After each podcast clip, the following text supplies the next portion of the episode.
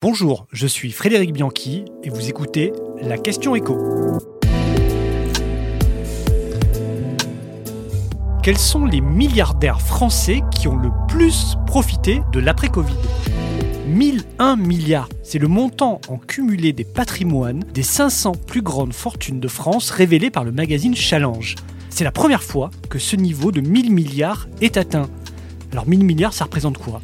C'est plus de 40% du PIB français et deux fois et demi le budget de l'État pour l'année 2022. Malgré les crises, ce montant n'a cessé de progresser depuis une décennie. En 2012, ce patrimoine cumulé des grandes fortunes s'établissait à 260 milliards, soit près de 4 fois moins qu'aujourd'hui. Alors qui a le plus profité de cette période post-crise du Covid? Eh ben, Ce n'est pas les mêmes milliardaires que les années précédentes.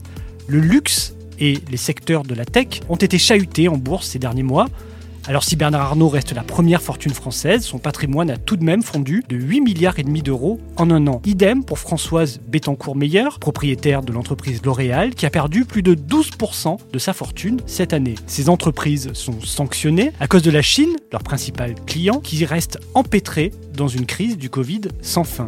Mais si certains ont perdu cette année, d'autres ont gagné, et beaucoup. Pour s'enrichir, il ne fallait pas investir dans les sacs à main ou les parfums de luxe, mais dans de gros conteneurs en métal et des navires. Dans cette période post-Covid, c'est en effet la famille Saadé, propriétaire de la compagnie de fret maritime CMA-CGM, qui réalise une performance hors du commun. Plus de 30 milliards d'euros gagnés en un an, du jamais vu dans le magazine Challenge. En un an, cette famille, les Saadé, sont passés de la 19e à la 5e place du classement des plus grandes fortunes françaises. Leur entreprise, qui avait reçu un prêt garanti par l'État en 2020 lors des confinements pour éviter la faillite, a su largement rebondir et profiter du très fort attrait pour le fret maritime et l'explosion des prix des conteneurs. Résultat, l'entreprise CMA-CGM a réalisé un bénéfice record de plus de 16 milliards d'euros en 2021.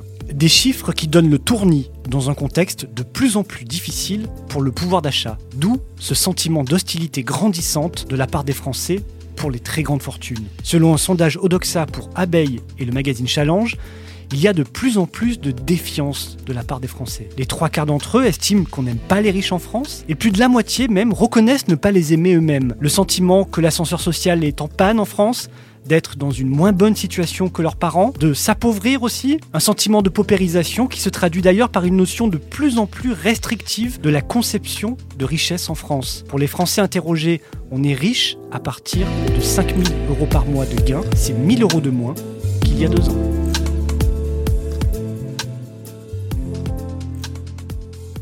Vous venez d'écouter La question écho le podcast quotidien pour répondre à toutes les questions que vous vous posez sur l'actualité économique. Abonnez-vous sur votre plateforme préférée pour ne rien manquer et pourquoi pas nous laisser une note ou un commentaire. À bientôt